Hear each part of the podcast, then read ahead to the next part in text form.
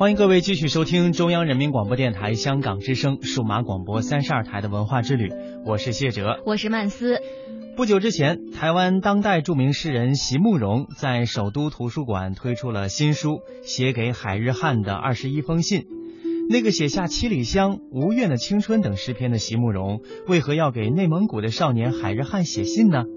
他在接受采访时表示，是血液里的乡愁促使他继续写下去。原来我们错认了乡愁，它不是软弱的生命的感伤，而是生命里的驱动力。首先，我们通过一段介绍来了解一下诗人席慕容。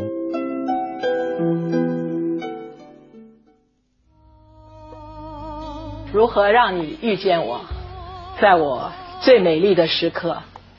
为这，我已在佛前求了五百年。在八十年代，无论你是否爱好文学，无论你是否读诗，席慕容的名字你一定不会陌生。少女情怀总是诗，几代少女都在席慕容的诗里读懂了自己的情怀。席慕容祖籍内蒙古察哈尔盟民安旗，一九四三年出生于重庆近郊。他的全名是木伦席连博，意为大江河。一九四九年，席慕容随家人迁至香港后定居台湾。一九六六年，他以第一名的成绩毕业于比利时布鲁塞尔皇家艺术学院。一九八一年起，席慕容的诗集和散文集陆续出版。他写，在年轻的时候，如果你爱上一个人，请你，请你一定要温柔的对待他。也许华年从此停顿，热泪在心中汇成河流。但对席慕容来说，诗坛琼瑶的荣誉远比不上另一个名字来的重要，那就是蒙古人。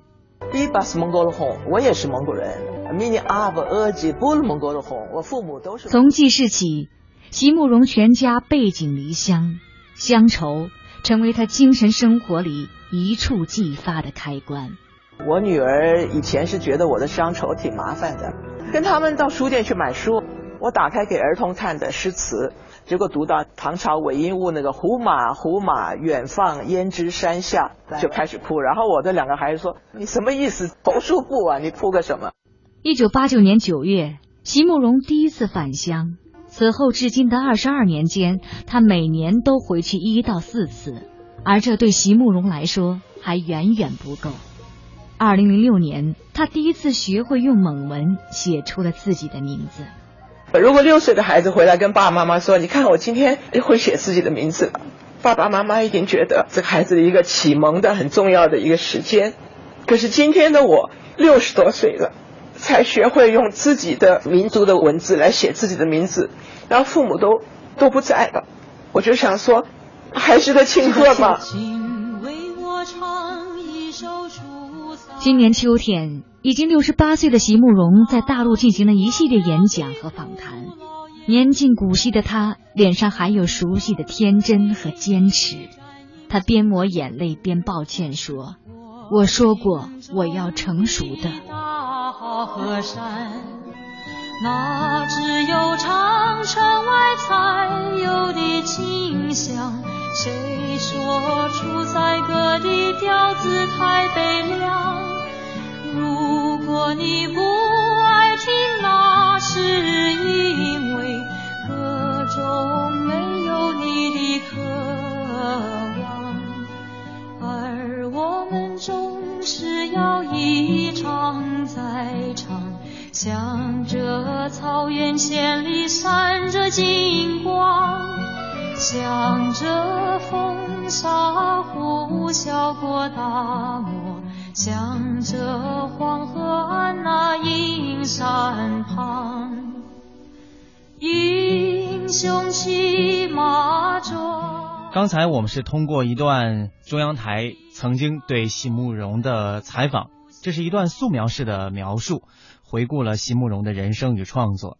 那接下来呢，我们就来详细的了解一下席慕容创作写给海日汉的二十一封信背后的故事。在写给海日汉的二十一封信当中，席慕容预先设定了一个生长在内蒙古的蒙古族少年作为自己的诉说对象。他给这个孩子取了名字叫海日汉，意为山神所居之山岳。席慕容表示，采用书信体的形式来写作，使得他更能畅所欲言。而这二十一封信，整整写了六年。中央民族大学赫西格陶克陶教授认为，这本书探讨的游牧民族的历史文化、自然环境等问题，一般来说都属于学术著作中探讨的内容。然而，席慕容却把这些枯燥的历史文化话题，从只有极少数学人阅读的学术著作当中解放出来。以散文语言和书信形式，以故事化、情绪化的叙述方式来呈现。为何用海日汉这个名字？席慕容透露，一听到海日汉，就会想起高原上高高的山，心里就会很开心。而且它还有一层意思是可爱的，所以这个名字男孩女孩都能用。这本书他最想让那些苦闷的、有点不自信的蒙古族少年看。他说。我们所知道的游牧民族都是破碎的、凌乱的、片段的。有些蒙古族孩子以为我们没有历史、没有文化，其实我们都有。席慕容回忆，很多年前去过内蒙古呼伦贝尔学院讲座，一个男孩子有点不自信的站起来问：“为什么现在学习蒙语的环境不太好？”他说：“我生气了，你怎么在自己的故乡还抱怨？我在台湾那么远。”周末还有蒙语学习班。后来，席慕容有些后悔。他通过了解发现，确实内蒙古有些地方的语言学习环境不太好。他说：“我一直想给他道歉，可是这么多年，我再也没有见过这个男孩。我写这个信也是向那个苦闷的年轻人道歉。”席慕容祖籍是内蒙古察哈尔盟临安旗。一九八九年，他第一次回到内蒙古。他回忆说：“我看到草原之后，突然觉得我来过，好像走在我自己的梦里。”当时陪我一起的诗人迪马说：“我那时就一直叫，我见过，我来过。我去之前不认可返乡的说法，我从来都没回去过。怎么叫返乡？到后来我明白了，那是融在血液里的。”从一九八九年以后，席慕容每年都会回去一两次。到了二零一四年，他为自己最初的感觉找到了科学的解释。他说，那一年的十月，有三位科学家获得了诺贝尔医学奖。他们通过大脑中的海马体研究，解释了一个人到了一个地方之后，第二次去怎么找得到。他觉得这种记忆通过血液和基因是可以遗传的。席慕容说。我们对自己的认知很少，原来我们错认了乡愁，它不是柔软的生命感伤，而是生命里的驱动力，促使我继续读下去、写下去。而回顾故乡，也是我最深的本能。得知这本书受到很多以往读者的欢迎，席慕容自觉幸运。他说：“有读者问我。”为什么从前写七里香无怨的青春，怎么现在转了一个弯儿写蒙古族了？我就跟他说，对你来说我好像是转弯了，对我来说没有转弯，我是随着生命的道路在往前走。我最大的幸运就是中年遇见了自己的原乡。这次来北京前，席慕容去南开大学参加了庆祝叶以嘉莹执教七十周年的活动，这让他感慨。他说：“最让我感动的是叶先生在南开定居了。他在上个世纪七十年代到这里教书，那时正是大家对知识最饥渴、对古典文化最渴求的时候。后来就半年住在南开，半年住在加拿大。如今他的学生们给他盖了一个美丽的嘉陵学社，好像神话故事一样。叶嘉莹与席慕容同是蒙古族人。”叶先生漂泊海外多年，最终定居嘉陵学社，与席慕容对故乡的追求在情感上是一致的。谈到对诗歌的理解，席慕容称他同意叶先生的那一句话：“读诗和写诗是生命的本能。”有人说现在诗歌大环境不景气，被边缘化了。席慕容不同意这样的看法，他觉得诗歌是永远在，只是受到压抑的时代。诗歌能够替这个时代的群体发声。如果在一个安定的时代，诗歌还是在，只不过它没有受到你的注意。席慕容觉得，从有人类的那一天开始，就有了诗歌。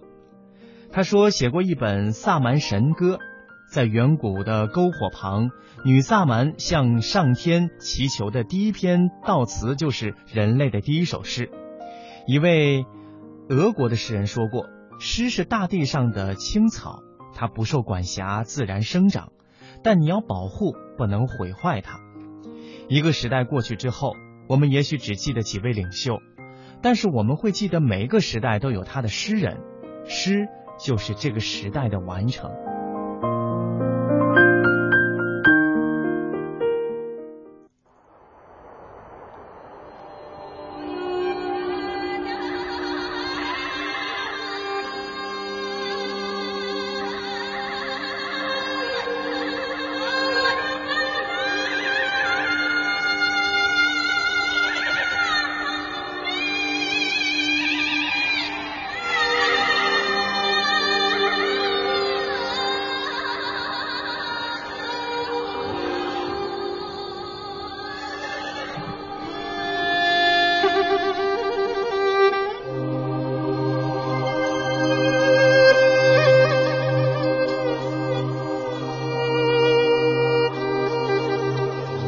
我们现在听到的这首歌曲呢，就是用史席慕容的诗歌创作的音乐，名字叫做《父亲的草原，母亲的河》。这首歌曲也许最能够代表席慕容心中浓浓的乡愁。席慕容有这样的一首著名的诗，叫做《乡愁》。故乡的歌是一支清远的笛，总在有月亮的晚上响起。故乡的面貌。却是一种模糊的怅惘，仿佛雾里的挥别，挥手别离。离别后，乡愁是一棵没有年轮的树，永不老去。我们在读很多台湾诗人的诗歌作品时，似乎总能够品出乡愁的味道。只是相对于余光中、席慕容的乡愁，似乎更浓烈、更奔放。透着一股骏马思念草原，雄鹰向往蓝天的渴望。席慕容诗里的乡愁究竟因何而来？他的乡愁又如何丰满了他隽永的诗情？我们通过多年前席慕容讲述自己的乡愁记忆的珍贵录音来感受一下。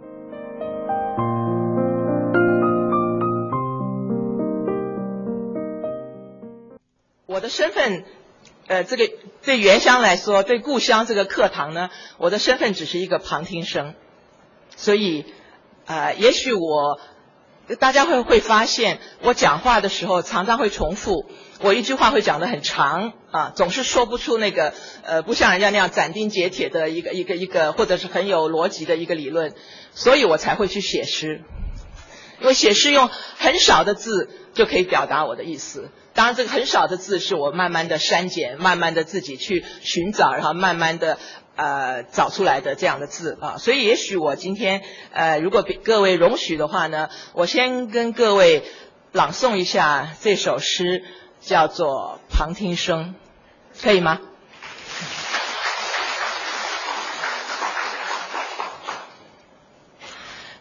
您是怎么说的呢？没有山河的记忆，等于没有记忆；没有记忆的山河，等于没有山河。还是说，山河间的记忆才是记忆，记忆里的山河才是山河？那么，我可真是两者皆无了。是的，父亲啊，母亲，在故乡这座课堂里，我既没有学籍，也没有课本，只能是个迟来的旁听生，只能在边远的位置上静静张望，观看一丛飞燕草如何着生于旷野，一群。奔驰而过的野马，如何在我突然涌出的热泪里，隐隐绰绰的融入那溪木间的霞光。庞天生，谢谢。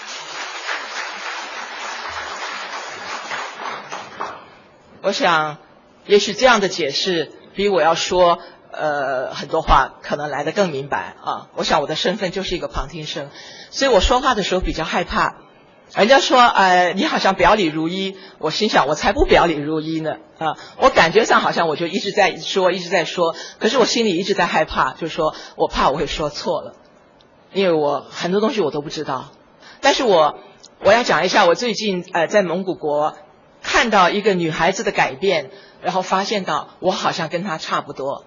怎么说呢？就是说我去的时候，刚好我们台湾的慈济啊，慈济的这个宗教团体里有一位呃这个呃文字编辑，一位女士啊，一位应该说是女孩子啊，呃她的名字叫新慧，就是慧之兰心的新慧啊。那么她第一次到。呃，蒙古国来访问，可能要为这个写，就是为这个杂志啊，要写一个专访。可是他很害怕，因为他没来过，他不熟悉，他不知道。所以他第一天见到我的时候，声音很细的跟我说，好像说你可不可以跟我再来，呃呃，做一些就是对这个了解啊，跟我再谈一谈啊。他说虽然我读了你的呃写的很多关于这个呃草原文化的呃散文啊，但是我还是很想知道呃。更多一点啊，所以他很谦虚，然后然后声音很小，然后很很紧张啊。那么那天晚上呢，我本来答应说我给他一个钟头的啊，呃，结果呢，我们聊着聊着，我觉得还可以找别人来跟他说，还可以找别人。最后我找了几位朋友一起跟他呃聊天，谈关于这个自己对呃大家对蒙蒙古文化或者草原的了解。结果我们本来是说从八点讲到九点，我们从八点讲到晚上一点半，然后才散会。啊，然后那个女孩子可能是收都来不及收的那样的一个感觉啊，但是呃，然后我们就再见了，因为各各自往各自要去的地方呃去，比如我是要去肯特省，我要去那个成吉思汗出生的地方啊，然后要去看他登基的地方啊，所以我就是往东北方向走了。那么他去了别的方向，那个去了东方啊，那么结果等到呃隔了差不多两个多礼拜的时候，他回来了。回来了也是晒得很黑，可是那个感觉很奇怪。他见到我以后，第一句话就说：“哦，席老师，我看到草原了啊！”他的声音变得很大啊，我心想那个很很害羞的人去了哪里啊？他说：“呃，我我这个是一些自然保护协会的人带他去开车到蒙古国的东方省去看草原啊。”他那个时候他说：“我自己觉得说我其实也看了，我已经这这一段时间里我看了那个蒙古高原很多地方草原了。我想我为什么非要去东方省不可啊？”可是，呃，那些专家说你一定得去看内处的草原，不然你不能了解草原啊。结果这个女孩子跟着呃另外的摄影的记者一起走，就走到了这个东方省不知道多少万多少万平方公里的草原上的时候，她整个人都呆住了。然后她回来告诉我，她说我没有语言可以形容，我找不到恰当的文字可以说。她说可是那个草原，她说。我从来不知道会有这么辽阔、这么广大的一处空间，啊！然后他说我说不出来，我形容不出来。可是呢，他的嘴角是一直是微笑的，啊！那我的感觉是觉得说，这个人好像跟我刚见到的那个害羞的、呃呃很紧张的那个女孩子完全不一样了。然后在早餐的桌上，我就注意到他坐在那里，然后低头的时候自己也在微笑。啊然后我就自己回来，在我的日记本上，因为我我总是呃习惯呃记笔记跟记日记啊。我在我自己的那个日记本上写，我说原来空间也是一种教育啊，就是说我们可能会看到很多图片，我们可能很可以读到很多书啊，所谓我们可以卧游啊，但是有些地方我们也许可以卧游，可是像蒙古高原这样的一个大的草原的话，我想我们。无论如何都得去一趟，才知道那那个空间。就是说，他后来跟我讲，他说现在那个草原在我的心里了。我说我知道，你不用讲。我说我看你的改变，你坐那里的那个样子啊，我就知道你的心里有一个你看见的草原，你无法描述的草原，无法形容的草原，无法跟别甚至无法去跟别人分享的草原，就他在你的心里啊。那么在我这样写他的时候，在我在日记上这样写，还有跟他对话的时候，我忽然发现好像。我也是这样的，但是我的改变当然，他可能是几个礼拜有一个非常这个呃强烈的一一个一个触动啊。那我在刚回到我自己的父亲的家乡的时候，我其实也有那样的触动啊，但是。呃，因为时间慢慢久了啊，我自己慢慢的淡忘。当然，然后在十几年之中，我也是不断的收到很多的触动。但是我看到他的时候，我忽然想到，我刚刚踏上，有人问我说：“你刚刚踏上啊，你父亲家乡的土地的时候，你有什么感觉啊？”那个时候，我的回答，呃，有的时候我没有办法很清楚的，就像那个女孩子一样，我就我说不出来。可是我的感觉是觉得，那个就是。那块土地是我从来没有见过的地方，我想，所以我也需要我来自我介绍一下，就是说，我本身父亲是我们呃现在内蒙古叫做锡林郭勒盟正镶白旗的人，但是在我父亲的呃籍贯上面，我们写的是察哈尔盟宁安旗，这个名字就是改过来，现在是锡林郭勒盟的正镶白旗的人。那我母亲呢，是昭乌达盟克什克腾旗的人啊。那么现在呢，改成什么呢？叫做赤峰市克什克腾旗啊。但是我比较喜欢昭乌达盟那个老的名字，为什么呢？你知道乌达等于什么吗？乌达等于是柳树，在蒙文里啊。那么昭乌达呢是白柳，百棵柳树啊。所以昭乌达盟是什么呢？是。蒙会于白柳之地，很好听吧？啊，很好听啊！所以我是觉得名字本身其实是一个文化的延续啊。当然，赤峰的话也可能是因为在呃我母亲的家乡有一座山叫做红山。啊，红山在蒙文里面叫乌兰哈达。啊，乌兰是。红哈达是山。啊，那么翻成我们用赤峰也是红山。啊，所以那个六千年前，甚至可以远更远追溯到八千年前，在这个红山附近的红山文化。啊，新石器时代的红山文化是我母亲的家乡。啊，所以这样子的话呢，就说我是一个父亲母亲呃都是内蒙古地区的一个蒙古人啊。那么，但是呢，我是生在抗战末期的四川，然后跟着父母呢，从呃四川到南京啊，然后到上海。呃，我跟别人说我几十年前到过上海啊。那么其实，呃，你有没有发现，我常常有一个插播进来啊？对，所以呃，各位想向各位报告，那个叶嘉英老师说，这种这种说话法叫做跑野马。嗯，但是跑野马的话，我会跑到不知道跑哪去啊，呃，因为有的时候跑不回来了啊，所以假如我刚等会儿留一点时间的意思，就是说，请各位帮我一个忙，有几匹野马帮我带回来一下。